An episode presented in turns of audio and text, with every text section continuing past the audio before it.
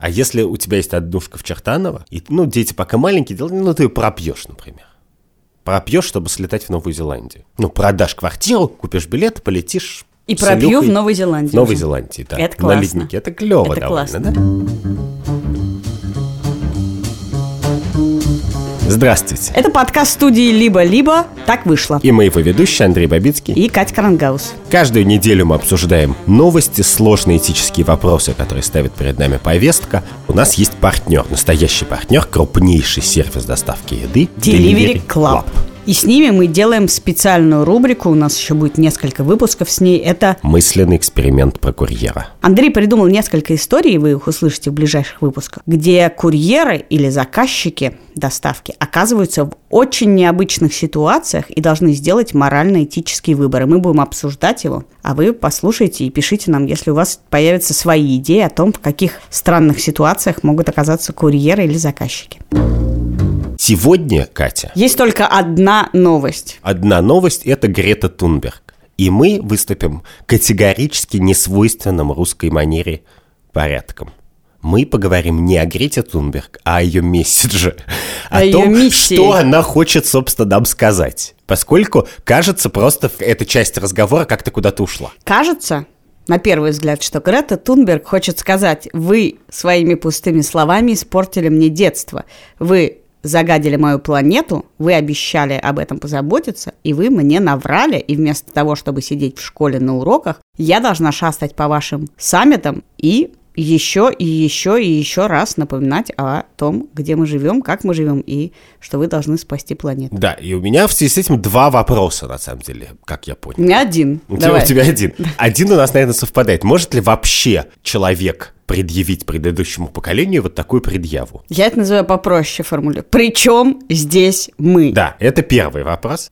А второй вопрос, который с этим связан, а в принципе мы вообще должны думать про будущее? То есть это два немножко разных вопроса. Должны ли мы выполнять эту повестку, которая реализуется когда через 50 лет спасать мир в будущем? А с другой стороны, может ли нам человек это предъявить и сказать, вы меня предали? Смотри, мы с этой темой экологии некоторое время живем. Сначала мы жили с ней абстрактно. Вот какое-то глобальное потепление, какой-то пластик повсюду, есть какие-то странные люди, которые об этом кричат. Все они примерно проходили под кодовым именем зоозащитники. Они то зверей спасают, то вот, значит, какой-то абстрактный пластик. Постепенно это перестало быть каким-то уделом маргинальных, немножко безумных людей. И вот уже куча наших знакомых с тобой разделяет мусор, эти ценности. Разделяет и мусор и ценности. Разделяет мусор, ценности и старается чморить тех, кто слишком много упаковки в своей доставке использует. Но я хочу сказать, что у меня есть теория, как ты знаешь, по любому поводу и по этому поводу тоже. А именно, что у каждого поколения есть свои стереотипы и косности, оставшиеся в наследство от предыдущих, с которыми он борется. Так вот, я считаю, экология это не нашего поколения борьба. Вот Грета Тунберг, да, молодые люди 16, 18, даже 20, может быть, до 25, да, мы боролись за социальные другие проблемы, за толерантность и боремся, продолжаем за толерантность и за свободу слова. Да, ты очень эффективно это делаешь. Я-. Я, я- я- я не знаю, твои дети к тебе не приходят сказать, что ты их предала немножечко. Нет, я, видишь, мы эффективно боролись так, чтобы следующие поколения могли прийти и заявить о том, с чем они собираются бороться. Что мне не симпатично, эта идея, хотя она и предыдущим поколениям, и, на- и борцам нашего поколения свойственна, это постоянное тюканье. Ну, как бы, ты хочешь побороться, сказать, мы хотим, чтобы у геев было право на брак, на детей, из яйцеклеток, из клеток, из чего угодно, и вообще у всех право на определение гендера и чего угодно. Но почему, чтобы это доказать, мы начинаем тюкать предыдущее поколение? Это вы все, вы должны поменять свои взгляды. Вы должны принять геев, вы должны принять то.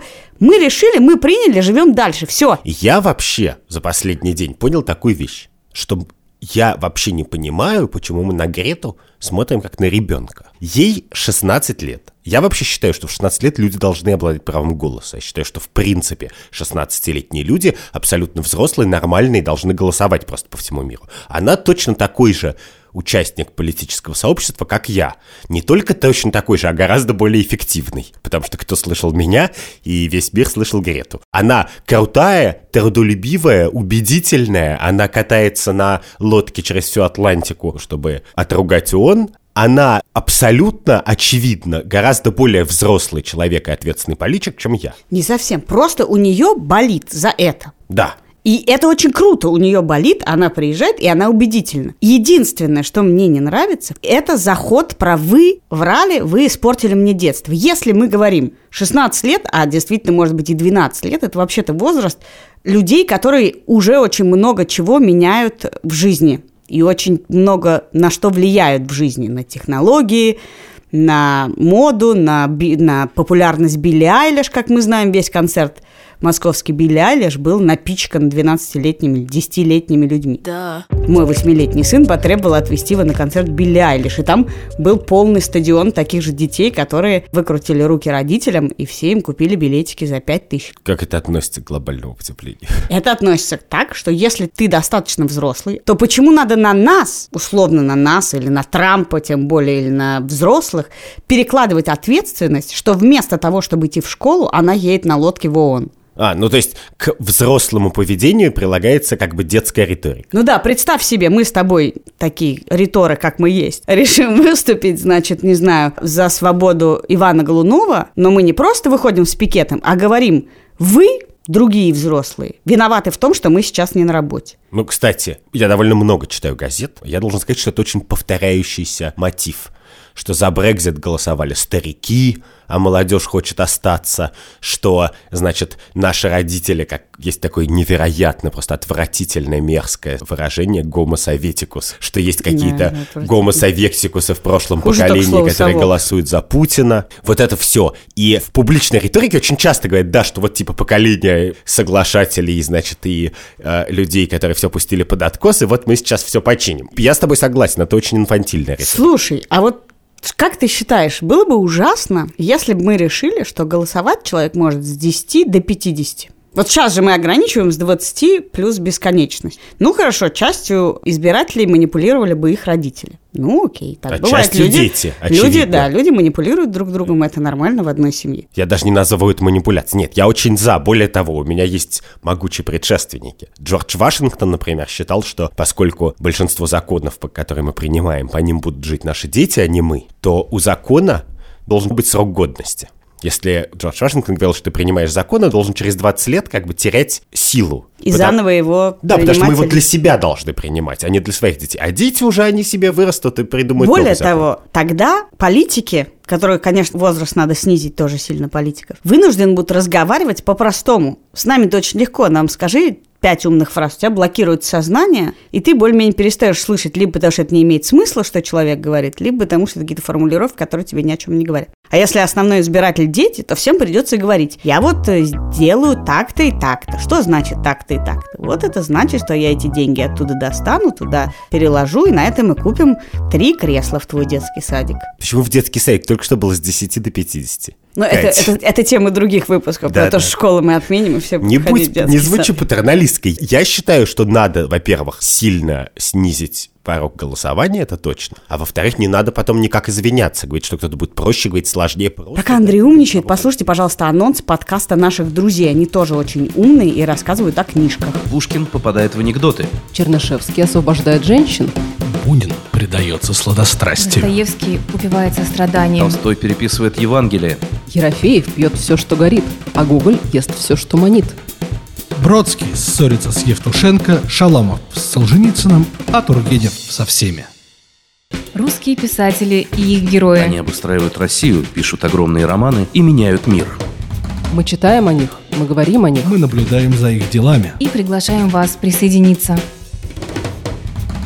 Полка – подкаст о самых важных русских книгах. Слушайте нас на всех самых важных платформах. Ты считаешь, что у тебя есть какая-то ответственность за мир, который ты оставил или оставляешь, или в который ты родил своих детей? Ну, ты, а а ты всерьез считаешь, что нет. Что если вот ты помнишь мультфильм «Валли», вот что мы с тобой, значит, скажем, пойдем с тобой в Бигмаковку, значит, поедим, закажем себе еды и гори все синим пламенем, как бы. Включим ящик, и вот после нас останется мультфильм «Валли». Но мы же не хотим мультфильм «Валли» после себя. Нет, Никто я не- спрашиваю, чувствуешь ли ты за это ответственность перед своими детьми и другими детьми, перед следующим поколением?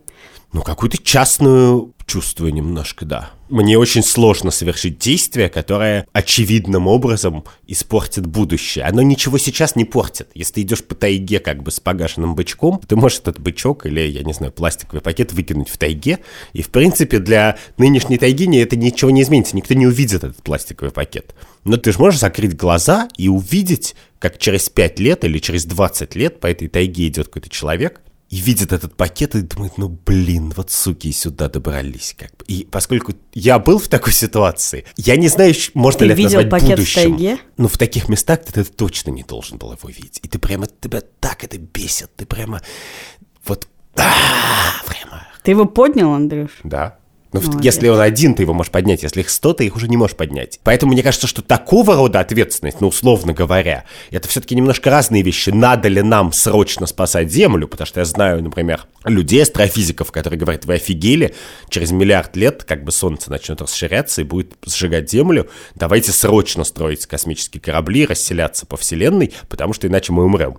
И они-то точно знают, о чем говорят, как бы это не последствия потепления на 3 градуса. Есть, короче, вот эта масштабная фигня, как бы переделывать Землю к лучшему, а есть какая-то маленькая частная, и мне кажется, что в смысле того, о чем говорит Грета, они сходятся, потому что это, условно говоря, идея, вы просто задолбали раскидывать свой мусор, который я, в принципе, понимаю. Не совсем, если бы только в этом была ее идея. Но предположим, хорошо.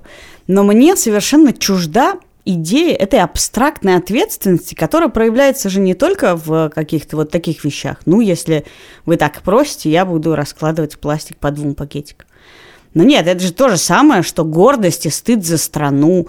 Это как когда ты накладываешь на себя ответственность и стыд, и все сопутствующие чувства за вещи тебе едва ли подвластны.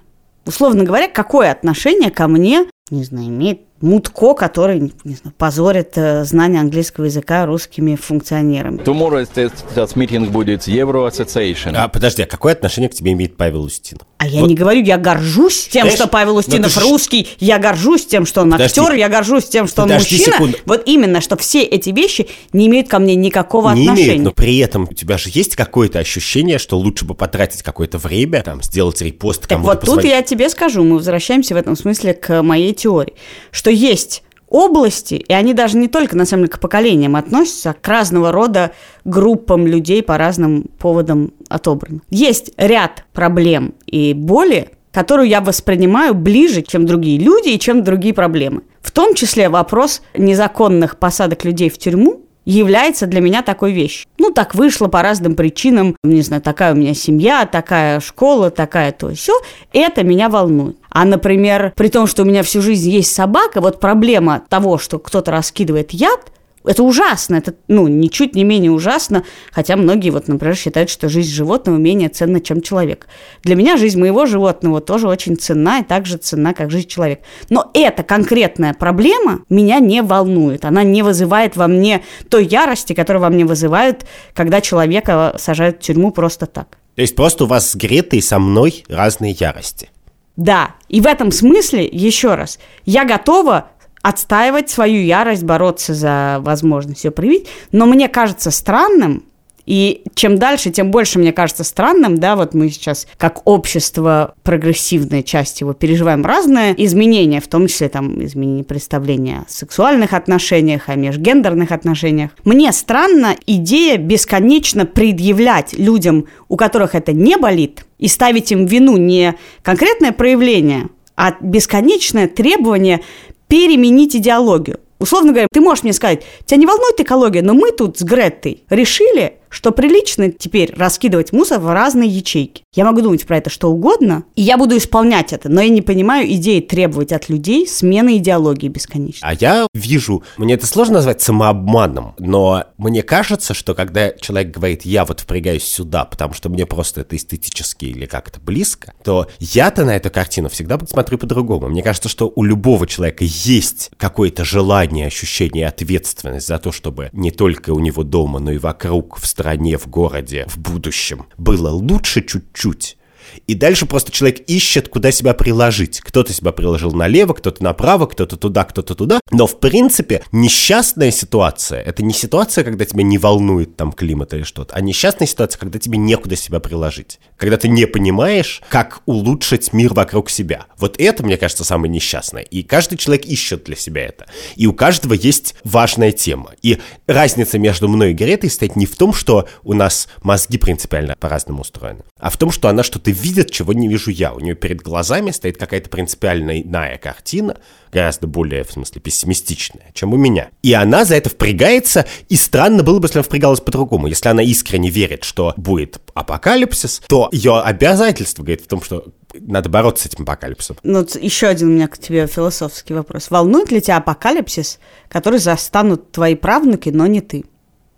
Вот если он твои меня волнует. правнуки будут задыхаться и спать на пластике, это тебя насколько тревожит? От Меня одного до десяти? тревожит гораздо меньше, чем мои внуки, а мои внуки гораздо меньше, чем мои дети. У меня есть дисконтирование такое. Ну вот смотри, я, например, в отличие от тебя, как ты знаешь, верю в то, что наши мучения и радости не закончатся с последним глотком воздуха на этой земле. И при этом мне абсолютно все равно, что произойдет через 150 лет. Поэтому я не могу бороться за то, что через полтора миллиарда, ты сказал, солнце нас подожжет. Это же ровно та же проблема. Если сейчас перед тобой сядет и Гретта, и астрофизик Бен, 12 лет, и скажет, послушайте, нас через полтора миллиарда лет подожжет Солнце. Если вы сейчас не перестанете портить мне детство и не начнете строить космолеты или космостанцию или что там нас может спасти, мы все подожжемся и умрем. Да, и поэтому Грета тебе говорит, это будет не через миллиард лет. Вот у тебя массовое вымирание уже. Вот ты любишь животных, рыб и кораллов. Вот они уже вымирают. Ты будешь смеяться, но у меня два дня назад дома умерла рыбка. Мой сын назвал ее недвигушка. Не И она, и она, ты не поверишь, совершенно не двигалась. Ужасно. Давай тогда поговорим о том, что мы должны детям. У нас плохо с общественным будущим явно. Сын теперь хочет хомячка. Он хотел рыбку, и мы договорились. Я сказала, вы понимаете, что эта рыбка, скорее всего, очень быстро умрет? А они сказали, да, понимаем. То есть я совершила вообще очень странное действие. Я взяла с детей обещание, что они не расстроятся, что живое существо, которое я им еще только куплю, скоро умрет. И так и произошло. То есть ты думаешь о будущем. Это как раз и есть мой тезис. А теперь вместе с крупнейшим сервисом доставки еды Delivery Club мы представляем мысленный эксперимент про курьера. Сегодня он такой. Доставив заказ, курьер видит мальчика 9 лет. Он смотрит на него и понимает, что до мелочей, вплоть до родимого пятна на правой руке, это его точная копия. И он вспоминает, что 10 лет назад он доставлял две маргариты и пепсиколу в эту самую квартиру. Это его сын. Должен ли он сказать ему о том, что это его сын? Давай, вот это мы должны своим детям, Катя. Скажи мне, пожалуйста. Слушай, ну я в растерянности. Ну, нет. Почему? Ну, давай так. Какую цель может преследовать в этот момент человек? Две, Он очевидно. Всю жизнь мечтал о сыне, и вот он видит, что он у него есть. Во-первых, ну, во-вторых, потому что сын тоже в какой-то момент может заинтересоваться, кто его отец, а тут бац, он знает. Ну смотри, есть несколько аспектов. Первое. Антисексистский. Если 10 лет назад ты был в этом доме, и была некоторая призрачная возможность, что после этой удивительной доставки пиццы родится ребенок, то не является ли это отчасти твоей ответственностью узнать, не появился ли он случайно? Второй аспект. Если ты вдруг решил, это мой сын, я мечтал, сын, у меня будет сын, то, в принципе, мы можем подразумевать, что ты хоть как-то заботишься о его чувствах. Вполне возможно, что этого мальчика есть человек, которого он считает отцом. Или он считает, что его отец был летчик и умер. Или еще 15 версий. Имеешь ли ты право в жизнь десятилетнего человека, в которой существует какая-то концепция, без согласования Без влезть? подготовки. Почему мне кажется этот мысленный эксперимент интересным? Потому что вообще-то человеческая культура построена вокруг идеи, что биологическое генетическое родство – это важная информация. Что человеку важно знать, кто его биологический отец, отцу или матери важно знать, его или ее ребенок биологический или нет. Понимаешь, важность заключалась, например, в медицинских аспектах. Важно знать, кто этот человек, какие гены наследует твой ребенок, потому что тебе самая там часто обидная вещь, тебя спрашивают все время в женской консультации, были ли заболевания со стороны отца или матери. И ты так говоришь, ну, я не знаю. В принципе, мы живем в мире, в котором всю эту медицинскую часть ты можешь узнать без наличия реального биологического персонажа перед тобой. Да, но вообще-то я бы не хотел жить в мире, в котором ты узнаешь вещи не из базы данных, а от людей. И мне интересно, это вообще важный кусок информации, что вот этот странный чувак мой биологический отец, этот вихрастый мальчуган мой биологический сын. Потому что, конечно, вся наша культура говорит, что да, мы уважаем людей, которые ищут своих биологических родителей, поддерживаем их в этом и так далее. А при этом моя хладнокровная, бессердечная наука этика говорит, да какая разница, как бы гены и гены, это эволюционный анахронизм. Нет, вот интересно, что если бы это была обратная ситуация, то есть курьер бы попал в этот дом и увидел, что это его отец, который вплоть до родимого пятнышка, я бы считала, что, конечно, да, ты можешь сказать, отец, я твой курьер. А в обратной ситуации кажется мне вторжением в чужую частную жизнь. Потому что ребенок в чью жизнь ты в этот момент врываешься со всей своей биологической прекрасной информацией пиццей, не сделал ничего, чтобы заслужить это вторжение. Он не может сделать выбор. Ты не можешь сказать, слушай, а ты бы хотел узнать, ну вот прямо сейчас, малыш, отец я тебе или нет? Ну вот, например. Ты же не можешь спросить в игру. ребенка, потому что если он не, не тупой, то он догадается, что ты имеешь в виду.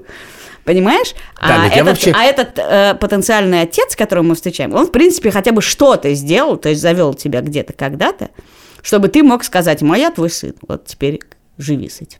Да на самом деле ты просто не считаешь это важной информацией, мне кажется. Видишь, в обратной А если для этого считаю- ребенка это будет единственный шанс узнать? Как ты понимаешь, я, конечно, защищаю право женщины, которая осталась одна с ребенком и сделала этот выбор не искать этого курьера и выстроила жизнь этого ребенка таким образом, что явно не хотела бы, чтобы человек, принесший ему сейчас заказ, сообщил «я твой отец». Не для того она преодолела все эти препятствия, растила его одна, ходила в женскую консультацию, рожала, сидела с ним больным, чтобы ты, чувак, «А, я тут был 10 лет назад, а, помню твою мамку, классная была, я твой отец, очень приятно познакомиться». Вот! Ну ладно, если мы не должны детям чистого мира, ну или должны, кто как считает, должны ли мы им наследство? Вот мы говорим не про общее, а про частное. Вот есть я, есть ты, у нас есть дети. Да. Вот Билл Гейтс, например, он говорит, нифига, вот у меня есть миллиарды, и я их все отдам на борьбу с малярией. И мои дети получат маленькую крохопуту. Но на эту крохопуту, с другой стороны, можно жить примерно в 20 ром всю жизнь на Багамах. Но неважно, это все равно крохопута. Обидно. Я считаю, это некрасиво. Некрасиво. Почему? Некрасиво. Потому что не могут глобальные вопросы интересовать тебя, с моей точки зрения, больше, чем конкретные люди. Нельзя любить весь мир, если ты недостаточно любишь конкретных своих детишек и внуков, чтобы дать им деньжат или оставить им квартиру. Ну, Билл Гейтс с ними намучился, наверное, но и они с ним намучились. У них папа и дедушка Билл Гейтс. Понимаешь? И если А он проблема? недостаточно... Чем... Ну, но, я думаю, много работал, они его не видели, уходят к психотерапевту, теперь у них фадер с ишью, то все. И он говорит, вы знаете, дети, я вам больше скажу, у меня проблемы малярии, то есть какие-то миллионы людей или тысячи людей неизвестных вам, которые умирают от малярии, волнуют гораздо больше, чем вы. И ты мне скажешь на это, ну, они, наверное, неплохо живут и не вымирают в этот момент.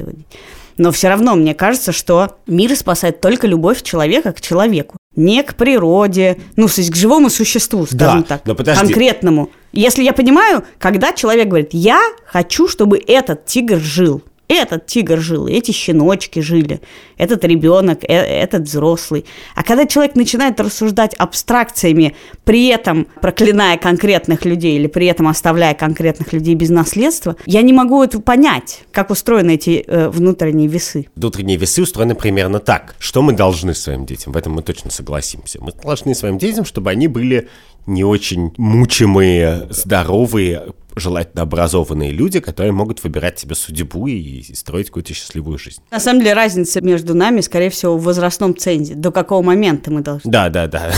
ну, до какого-то момента. Нет, я даже не думаю, что до очень взрослого возраста. Я-то считаю, что дети должны голосовать в 16 лет. Вот моя дочь Саня, я считаю, абсолютно точно, и все ее сверстники должны голосовать. А ей 16. Да. Но, значит, дальше интересный вопрос. А что для этого надо? Ну, потому что очевидно, что, в принципе, мне кажется, что Билл Гейтс гораздо больше думает о счастье своих детей, чем прокурор Чайка. Прокурор Чайка вроде им все оставляет, но как бы А счастье ты там... исходя из чего так А? думаешь? Потому Прокурор что Чайка любит их слепо. Любят их слепо, но они занимаются криминальным мусорным бизнесом и тюкают людей. Как. Ну, так сказать, что у него было, то и передал. Именно. Мы же с тобой начали этот разговор с того, что у следующего поколения свои проблемы как бы.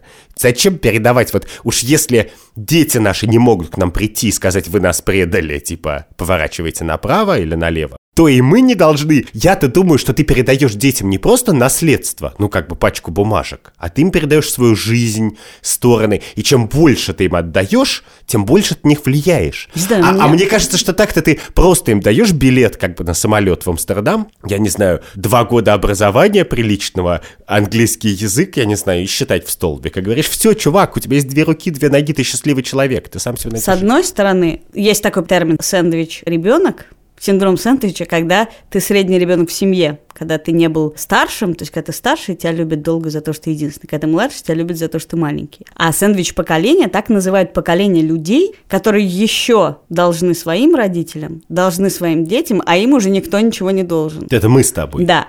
Но, несмотря на это, у меня есть некоторая в моей голове довольно складная идея, что все идет вниз, что родители должны детям многое, и, скорее всего, ну, часть из этого имеет срок годности. То есть кормить, я считаю, ну, до какого-то момента. Хотя, в принципе, если твой ребенок умирает с голоду, то вообще-то Странно сказать, я его кормил до 20 лет. Ну, как бы то, что он... Ну подожди, то, что твой- он если кто угодно помер- умирает с голоду вокруг, то ты все равно мимо не да, пройдешь. но в принципе есть вещи, которые никогда не перестают быть актуальными в смысле долженствования родителей перед детьми. А следующие дети должны дальше. Мы не предъявляем претензии наверх, и все, что мы делаем, мы делаем для следующих. И когда мы боремся за свободу, за толерантность, за что угодно, мы стараемся не для того, чтобы наконец-то высвободить из-под гнета моего дедушку гея, да, который вдруг в 80 лет, не знаю, он скрывался, скрывался, и сейчас я ему, на всякий случай, у меня нет дедушки гея. Но ты делаешь это не для предыдущих поколений, потому что, скорее всего, ты не способен, не знаю, освободить их от собственных каких-то конструкций, а делаешь это для следующих, чтобы дети твои чувствовали себя свободно, каким бы гендером, полом, сексуальностью и прочим они не располагали. Да, но если ты это делаешь для следующих поколений, то одни могут тебе сказать, ты нас предал. Нет. Подожди, ты это делаешь, потому что каждый родитель должен это делать? Или потому что ты считаешь, что тебе лично так приятно? Если кто-то другой, вот Джон Смит, ведет себя не так, как ты, ты считаешь, что он плохо себя ведет? Или каждый Я считаю, что если у тебя есть что оставить наследство, а ты вместо этого жертвуешь, не знаю, приходу сестры и братья во Христе, я считаю, что это нехорошо. Это не человеколюбиво. Это- Enters Грета, который говорит, чуваки, а мне не нужен ваш миллион. Мне не нужен ваш миллион, мне нужно, чтобы Отдайте вы его. вместо того, Да. чтобы зарабатывать этот миллион и класть в банк на депозит и ждать, пока мне будет 18 лет, вы должны были этот миллион потратить на то, чтобы у меня не сдохли дельфины и не растаяли ледники, и Амстердам не смыло. Смотри, мой уровень прогрессивности и стремления к освоению всех новых этических проблем и вызовов приводит меня к тому, что я говорю, ты, Грета, хорошо, в 16 лет, взрослая, я готова пойти проголосовать, чтобы ты, Грета, могла свой пенсионный фонд получить в 16 лет и право голоса. Но я не должна, я, в мои взгляды входит передать тебе, Гретта, свою однушку в Чертаново. Ты можешь ее отправить на свалку, на разбор свалки, на что угодно. Ты мне своей идеологией руки не выкручивай. В мою входит передать тебе, я хорошая мать и бабушка, передаю тебе, Гретта, свою жилплощадь. Ты, человек нового поколения, считаешь, что нахрен жилплощадь, нахрен наследство, все на проблемы мира. Пожалуйста, но почему мы пытаемся, понимаешь, это как я и передам однушку и скажу, ты, Гретта, живешь хоть в Швеции, но я тебе однушку в Чертаново продать не дам, сдать не дам, будешь в ней жить, еще меня поблагодаришь, когда вырастешь. Супер, тогда такой у меня тебе вопрос. А если у тебя есть однушка в Чертаново, и, ну, дети пока маленькие, ну, ты пропьешь, например. Пропьешь, чтобы слетать в Новую Зеландию. Ну, продашь квартиру, купишь билет, полетишь И пропью в Новой Зеландии В Новой. Зеландии, да. Это На классно. леднике. Это клево Это довольно, классно. да? Вот это аморально или нет? Нет, конечно, потому что мне нечего будет оставить моим детям, у меня же нет однушки в ты Еще раз, подожди, ты вот не чувствуешь, я тебе говорю, значит, я не считаю, что надо жертвовать ради детей. Если бы Билл Гейтс был сейчас без штанишек, я бы не говорила ему, иди найди обратно свои штанишки и передай их детям. Нет. Я не говорю, что ты должен сидеть и накапливать, что ты обязан оставить то, чего у тебя нет. Или что каждый обязан оставить не меньше, не знаю, 5000 евро в наследство одному ребенку, если у тебя два и более, не менее, не знаю, трех с половиной. Нет, я совершенно не считаю. Нечего оставить, не оставляй. В каких случаях, безусловно, я считаю, что дети должны заботиться о родителях. Хотя это уже так и не очевидная мысль. Но если у тебя есть, я считаю грех большой. Но у отда- тебя оно отдать. есть, потому что в тот момент, когда ты смотришь на бутылку кристалла, стоящую на леднике в Новой Зеландии, и думаешь, что как раз однушка в Чертаново тебя приведет к этой бутылке. И в этот момент это классно. Я тебе говорю только про то, когда тебе абстрактные... У тебя- у тебя ты очень для себя очень- удовольствие тебя- или для глобального Вот потепления. мы заговорили про будущее, выяснил про тебя важную вещь, если уж мы ведем с тобой Ну, эстетический подкаст, что ты как-то Я пытаешься тебя сделать, бутылкой сделать такую, такую этическую систему, которая не связана с человеческим выбором. Вот у тебя есть выбор, продать однушку в Чертаново или не продать. И то хорошо, и то хорошо. Дальше ты приходишь к следующему какой-то развилке, и то хорошо, и то хорошо. Нет, а ты, а плохо вот- только одно.